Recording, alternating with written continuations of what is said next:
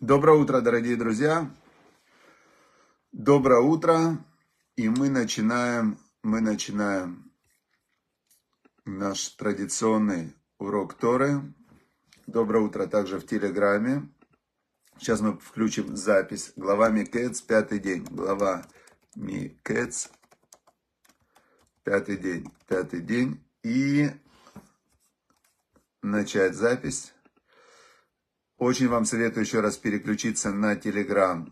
И чтобы смотреть и в Телеграме, и в Фейсбуке. Да, Ханука Самеах, Яков Шатадин.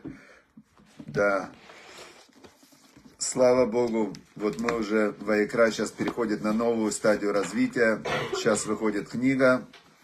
Мишли уже вышла, и мы будем ее а, для, только для друзей Ваикра, партнера Ваикра и спонсора Ваикра. Мы будем ее распространять. И на эти деньги, которые нам дают друзья, партнеры и спонсоры, мы очень сильно будем развивать нашу деятельность, чтобы весь мир наполнился светом Торы, добром, радостью, счастьем. И придет Машех в наше время. Итак, пятый день. Пятый день главы Микец. Э, сегодняшний урок для полного Лерифу Ашлема, Александр Бен Эмиля, Моше Бен Рита, Рита Бадбася, и все, кому, кто нуждается сейчас в полном выздоровлении, чтобы прямо волна здоровья на них прям пошла, накрыла их и перенесла на следующий уровень в здоровье и энергетике. Дальше, чтобы было Лилу Нишама, Борух бен Авраам и Моше бен Леонид, насколько я помню, вот как мы за него молились. Моше бен Леонид, это Моше Комиссарук, который сегодня 30 дней с его ухода и чтобы было у него лилу не шама, чтобы поднялась его душа в самые там хорошие места. Сколько Facebook вот, вот прервался, сейчас опять включился. И, значит, поэтому в Телеграме, конечно, лучше смотреть. Все, день Хамиши. Значит, как мы помним, вчера мы остановились на том, что Йосеф задержал всех братьев, всех 10 братьев задержал он в тюрьме, арестовал их. И значит, э, обвинил их в том, что они разведчики. Они не знали, что это Йосеф, они думали, что это какой-то сумасшедший, какой-то сумасшедший правитель Египта, который на них наводит абсолютную, э, абсолютную, совершенно непонятное обвинение. И вот они сидят в, значит, в ужасе. Не в ужасе, они сидят вот в таком вот, ну, я не знаю, может быть, даже и в ужасе они сидели. Потому что, когда э, тебе угрожают пожизненным заключением в Египте, в, в рабстве, там страшные какие-то вещи, то, может быть, они и были чуть-чуть в ужасе. Теперь начинается сегодняшний отрывок с того, что говорит им Юсеф. Их вызывают обратно к Юсефу, и он им говорит, если честные вы, э, то тогда одного брата я арестую, оставлю его в тюрьме, а вы идите и принесите, значит, хлеб вашим семьям, как вы говорите, и брата вашего младшего приведите ко мне. И тогда, тогда проверятся ваши слова, и не умрете. И сделали они так. Теперь, что он им предлагает? То он хотел их всех арестовать и одного отпустить. Теперь он говорит, нет, давайте я одного оставлю, а вы все пойдете. И сказали они, каждый своему брату. Представьте ситуацию. Они в десятером. Ой, говорят они, виноваты мы, виноваты мы за нашего брата, которого видели мы его страдания, то есть за брата, за Юсефа, они говорят, да, которого мы тогда бросили в яму. И когда он просил нас, э, чтобы мы его отпустили, а мы не слушали его, поэтому пришла на нас эта цара, эта неприятность пришла на нас поэтому. Отсюда мы видим, что еще почти 4000 лет назад, получается, эта история была 3000, где-то 700 лет назад, то мы видим, что вот этот вот э, аспект, э, то, что сегодня называют карма, бумеранг там и так далее, то уже в то время, даже не уже в то время, они были, надо понимать, что они были почти пророки, да, то есть они были сыновья Якова, они были все время росли в доме, где где были ангелы, где, где все время говорили про Всевышнего, и они понимали, что все возвращается. И когда с ним, к ним пришла вот эта неприятность, они вспомнили, что произошло 12 лет назад, и они сказали, вот за то, что мы тогда так делали, пришло нам сегодня вот это. А, Ваян Рувену там, лемор. И ответил им Рувен, старший брат. А, говорил я вам, говоря, не грешите за ребенка. А он, помните, Рувен хотел его спасти. И он им тогда говорил, что вы не можете его обвинять. Даже по суду они его обвиняли, они думали, что они правы в той ситуации. Но он говорит им, даже если вы думаете, что вы правы, но он же ребенок, ему тогда было 16 лет, а вы меня не слушали. Вегам дамо и на недраж. И кровь его теперь с вас взыщется. Потому что они, что они говорили? Они говорили, что все же возвращается точно мера за меру. И они говорили так, что вот он нас, мы его судили правильно, он хотел нас убить, лишить наследства там и так далее, так они думали. И то, что мы его судили, мы были правы. Но за то, что мы были жестоки, за то, что мы не слышали его, его просьбы к нам, и за, за вот это, как бы, э, как бы внешние такие признаки, да, то, что были, теперь нам возвращается. Даже мы по сути были правы, но по форме мы были неправы. Теперь нам за форму возвращается. А Рувен говорит, нет, вы были и по сути неправы. То, что вы его судили, у него он был ребенок, он э, говорил, может быть, то, что вы трактовали как нападение на вас, это не было на вас нападение. Значит, он им говорит, за кровь его тоже с вас взыщется. А, и они не знали, что слышит Йосеф, потому что между ними был переводчик. Значит, это был, э, представьте, древний египетский такой дворец – Помните, как мумии у них, или как рисовали, вот как были фараоны, у них такие шапки, какие-то они раскрашенные были какими-то непонятными красками, все такие в золоте. Ну, то есть они э, любили такую магическую атрибутику, древние египтяне. И Йосиф, он был вот такой вот весь, как мумия. А переводил его сын, говорит нам устная Тора, его сын Минаше, он был переводчиком между египетским языком и ивритом. И они говорили между собой на иврите, думая, что Юсеф не понимает. А Йосеф понимал. И Вайсов Малеем Вайвех. И он от них э, отвернулся, Йосеф, и заплакал. То есть его это очень сильно, э, вот этот весь разговор э, растрогал, значит, потому что Вайшев Алеем вернулся к ним и говорил им снова. Значит, он успокоился и говорил, значит, так. «И возьму я от вас Шимона, и его арестовал на их глазах. Шимон это тот, кто его бросил в яму. И он сделал то же самое, что было тогда с ним, то есть он оставил одного из них Шимона. Войцав Юсеф и приказал Юсеф, и наполнили, а, значит, их а, мешки этим самым зерном, значит, и В общем, положили они, положили они на своих ослов, на осликах они приехали на ослах, взяли они эти мешки, и, значит, э, и приказал он им положить их деньги обратно в мешки, спрятать там же, да, то, что они заплатили. Э, значит, и один из них, он достал, достал это серебро, которое было, а остальные не нашли, то есть у одного сверху оно лежало. Значит, и они очень сильно испугались, очень они испугались и говорят, что это делает всесильный нам?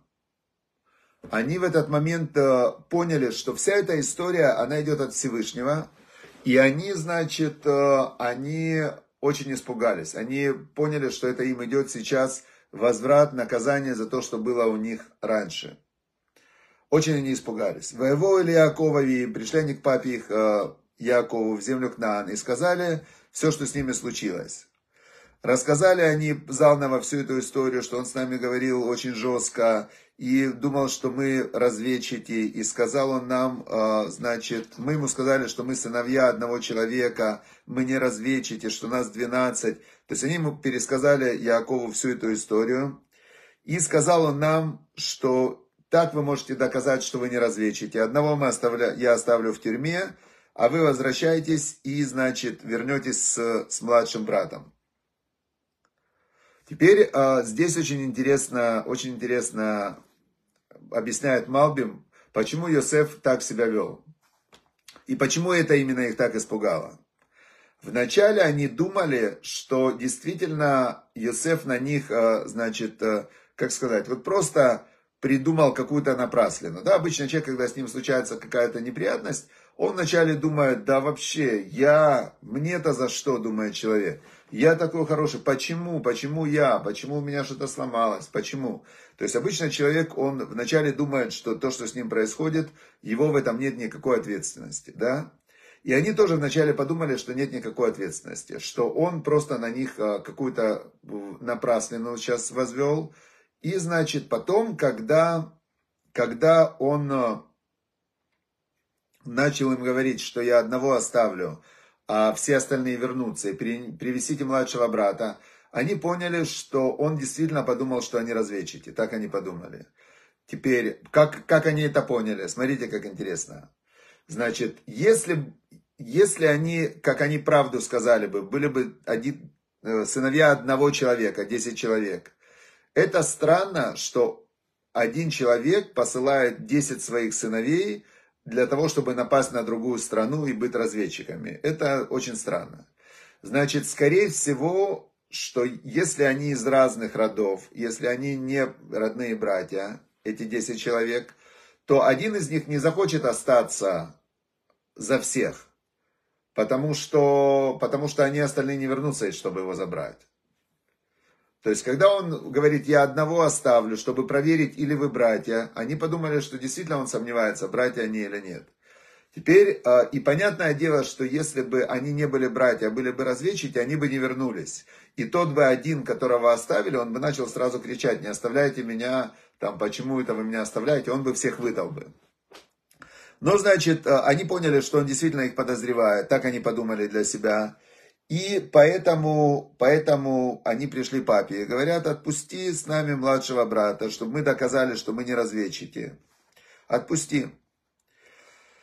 Значит, э, ну что, сказал им Яков, их папа, меня вы, значит, оставили без сына Юсефа, и теперь Шимона нету. И что теперь, э, вы Бениамина хотите забрать у меня? И тут мы видим, что Яков, который а, здесь он называется Яков, помните, Яков получил имя Израиль. Израиль это духовная ступень, когда он поднимался на очень высокую духовную ступень. Яков это когда он был на обычном человеческом своем состоянии. И тут мы видим, что Яков, который Израиль, который один из трех праотцов, который с Богом был одно целое, да, можно сказать. Тут он говорит, я лишился уже и Йосефа, и Шимона я лишился. И хотите вы Бенемина меня лишить? В этом сегодняшний самый большой урок сегодняшней главы, с моей точки зрения, сегодняшнего, то, что мы изучаем, что вот Яков, пророк, да, по факту мы знаем, мы-то знаем, что Йосеф хотел а, как лучше. Это его сын Йосеф, который оставил Шимона, чтобы пришли вместе с Бениамином. То есть ничего плохого там не было вообще в принципе задумано. Но Яаков, который пророк, который, который ну, умнейший человек, который Лавана обманул, э, там Исава обхитрил, из всех ситуаций в жизни выходил, и тут он совершенно видит реальность, а, ну вот он видит реальность совершенно в искаженном, в искаженном формате. То есть он живет в своей какой-то истории, которая к реальности не имеет никакого отношения. Представляете? И сказал Раувен папе, говоря, вот, э, значит, двух моих сыновей убьешь, если не приведу, э, если не верну тебе Бенемина. Значит, э, дай его нам, и мы сходим, докажем, что мы не разведчики, и вернем его тебе. И сказал ему, Яков в этот момент сказал, не спустится мой сын с вами, Беньомин. Потому что его брат умер, неправда, Йосиф жив, мы знаем, а Яков думал, что он умер. В Уле Вадони Шар, а он один остался. В Икрауасон, и случится с ним несчастье в пути, э, по которому вы пойдете, и спустите вы мою седину в, могил, в, в могилу, но в ту часть могилы, которая называется ад. То есть мы видим, что Яков совершенно говорил не то, что в действительности было. Он э, находился в своем представлении о реальности, которая не соответствовала реальности вообще. И отсюда мы учим главный урок сегодняшнего дня, что человек, то, что он думает, он может быть уверен на тысячу процентов, что он прав, а вообще он не прав. Он может быть вообще вот просто жить в такой иллюзии, которой ну, нет ни, ни крупицы правды. Вот тут мы это увидели прямым текстом. Варав кавет барец. Голод был тяжелый на земле, утяжелялся. И было, когда закончили они, съели весь хлеб, который привели из Египта, и сказал им папа, пойдите купите нам еще немного хлеба. Надо пойти покупать хлеб, сказал он. И сказал, и сказал ему Иуда, он говорит, человек вот этот, правитель Египта, сказал, что вы меня не увидите моего лица, если не будет брата с вами. Значит, э, если ты пошлешь Бенемина с нами, значит мы спустимся, купим хлеб. А если нет, значит не спустимся, потому что он нам сказал, значит не видите, не увидите вы моего лица, если не будет брата с вами. И сказал Израиль. Тут мы видим, что он поднялся на духовную ступень Израиль. Лама Ариасимли. Зачем вы сказали, э, зачем вы сделали зло мне, сказал он им, сказав этому человеку тому, что есть у вас э, еще один брат. Э, они ему отвечают, так он нас спрашивал, этот человек. Он, из его вопросов мы понимали, что все он знает. А Иосиф, так как он же знал, он им задавал такие вопросы, которые, которые а, как бы они думали, что он ясновидящий, что он какой-то маг. То есть он им задавал вопросы, которые они понимали, что его обмануть нельзя. И он говорит, значит, мы отвечали, потому что он спрашивал, а еще ваш папа жив, а есть брат. А, значит, мы ему отвечали по его вопросам. И сказал Иуда Израилю, папе своему, пошли с нами подростка, встанем и пойдем, купим мы еды, или мы все умрем, или мы все умрем. Значит, и я, говорит Иуда, буду, буду я, как сказать, Ареф, Ареф это гарантом. Я буду гарантом, гарантом я буду, что... Потому что если мы не пойдем, сказал он, мы все умрем.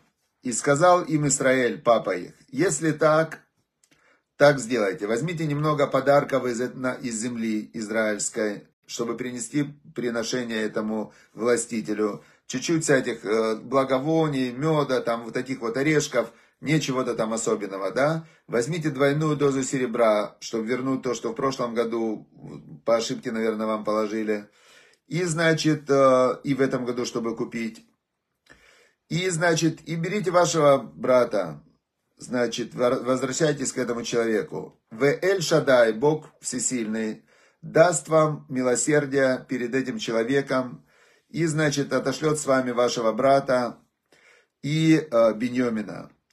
Значит, кашер, и, а я, говорит, как был, э, значит, это слово шакальте, шакальте.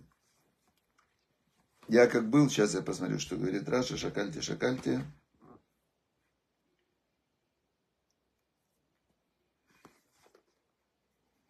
Сейчас, секундочку. Шакаль Шакаль Мезали Рава и А он говорит, я как был без сыновей, так и останусь. А, Малбим объясняет, что он говорит, у меня как не было мазаля, да, то есть у меня видно что-то со мной не в порядке, раз Юсеф погиб, раз, раз Юсеф пропал. Значит, он говорит, нет у меня, видно, мазаля, я уже, говорит, как буду уже, так, так и буду. И взяли эти люди приношения, то есть братья серебро взяли, и пошли они, Бенемина взяли, пошли они в Египет, и предстали они перед Юсефом. Завтра мы узнаем, как разворачивался дальше их разговор с Юсефом. Что мы из сегодняшнего дня видим? Из сегодняшнего дня мы видим одну очень-очень важную вещь, что человек живет не в реальности, а человек живет в своем представлении о реальности. И вот нам прям показывают, насколько каждый находился в неком своем фильме, и этот фильм не, вообще не соответствовал тому, что было на самом деле. По факту Йосиф был жив, по факту Йосиф хотел вернуть братьев, а, Йосиф хотел им добра, Йосиф хотел, а, значит, ну, чтобы у отца было все хорошо. То есть, э, по факту все было хорошо. Теперь ну, возникает вопрос. Возникает вопрос, который долгие годы был у меня без ответа. А почему Юсеф, зачем Юсеф весь сделал вот этот вот цирк, да? весь этот театр. Почему он сразу не сказал братьям, привет, братья, я жив, значит, Бог, э, вы хотели мне зла, как, а я, Бог хотел мне добра. Так получилось. Почему? Почему вот этот вот вопрос, почему он, э, он уже был к тому моменту, к тому моменту он был премьер-министром в Египте сколько лет? Семь лет сытости и два года голода. Девять лет он был уже премьер-министр. Ладно, можно сказать, пока он был раб, он не мог сообщить отцу, что он жив. А, но когда он уже стал премьер-министром, почему он не мог сообщить отцу, что он жив? Говорят, что братья наложили херем на него. Херем это как бы какое-то страшное проклятие тому, кто расскажет отцу. А, значит, но опять же, Есеф мог придумать какую-то историю, которая бы... Нет, он даже не пытался. Почему? И этот вопрос, у меня был очень большой вопрос, был почему. Есть разные на это ответы. А самый популярный ответ это то, что он хотел, чтобы его пророческий сон сбылся. Но я не помню, кто это, или Рамбан, или кто-то из других комментаторов, он задает на это очень мощный вопрос.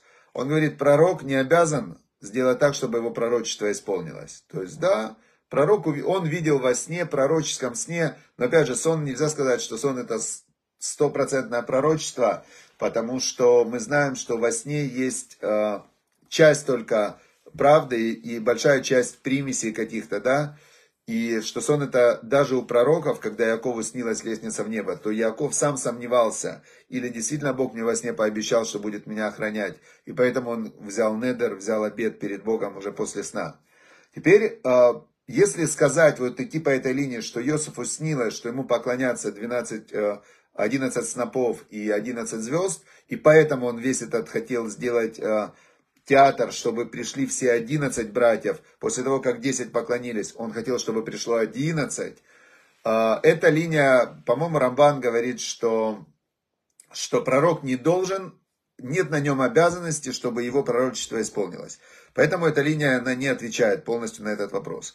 И я думал, думал, думал, а есть э, Значит, в Мишле так, такая есть... А, в Мишле царь Соломон говорил, что если у тебя есть что-то сильное-сильное желание, если ты будешь божественную мудрость искать, как люди ищут серебро и золото, то, значит, тогда Тавин и Раташем выдат Элатим Тимца. Тогда ты поймешь трепет перед Богом и а, познание всесильного найдешь. И вот я, значит, прямо думал над этим вопросом и просил Всевышнего, чтобы он мне дал ответ. И вы знаете, мне кажется, что вот э, один из отрывков, он отвечает на этот вопрос в Мишлей, да, я не помню, это, по-моему, 14, 14 глава, если я не ошибаюсь сейчас. Есть такой отрывок, есть такой отрывок, значит, что... Нет, это не 14 глава.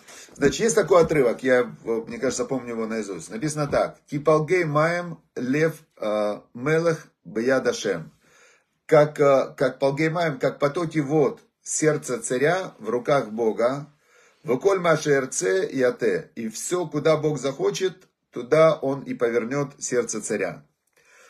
А, про обычного человека написано так, что много замыслов в сердце человека, замысел Бога исполнится.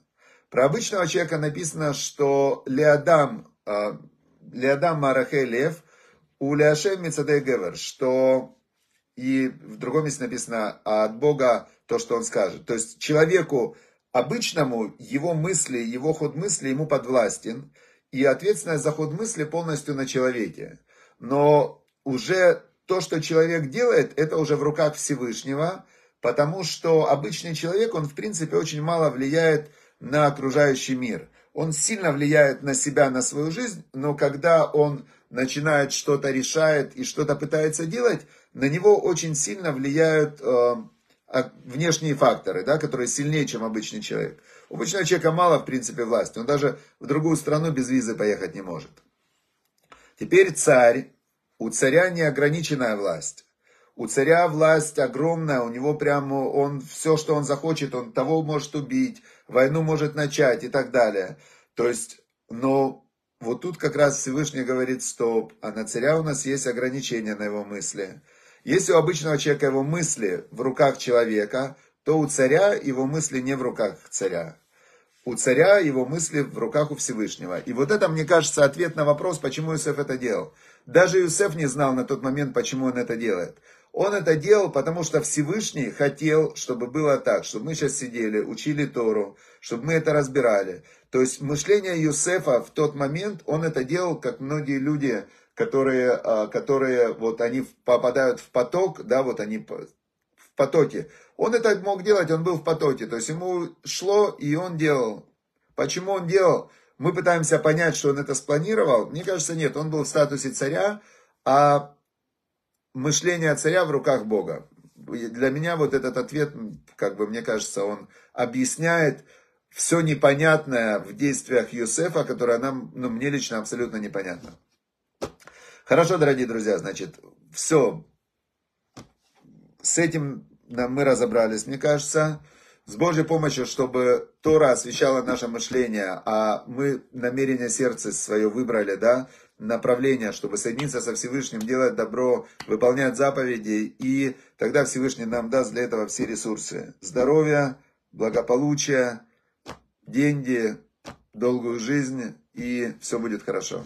Все, удачи, всем успехов, чтобы Всевышний услышал ваши молитвы для вашего блага, и чтобы быстрее закончилась война. Самое страшное это война, и война, мне кажется, закончится, когда мы с вами будем хорошо молиться, потому что сердца царей, знаете, все, есть надежда, что сейчас там э, этот отступит, этот отступит, этот отступит, этот отступит, как бы все разойдутся и даст, дадут нормальным людям, спокойным людям жить в мире.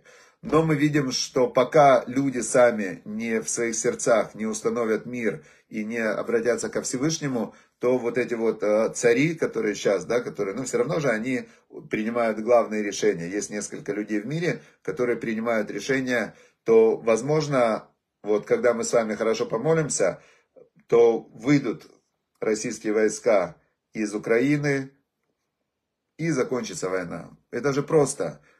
Ну, Россия это огромная, зачем им Украина? Выйдите, все, вот граница, стена не нравится, поставьте большую стену. Все. Хорошо, дорогие друзья, удачи, успехов всем и молимся, чтобы наступил быстрее мир, чтобы мирные люди жили в мире. Все, всем пока, удачи, успехов.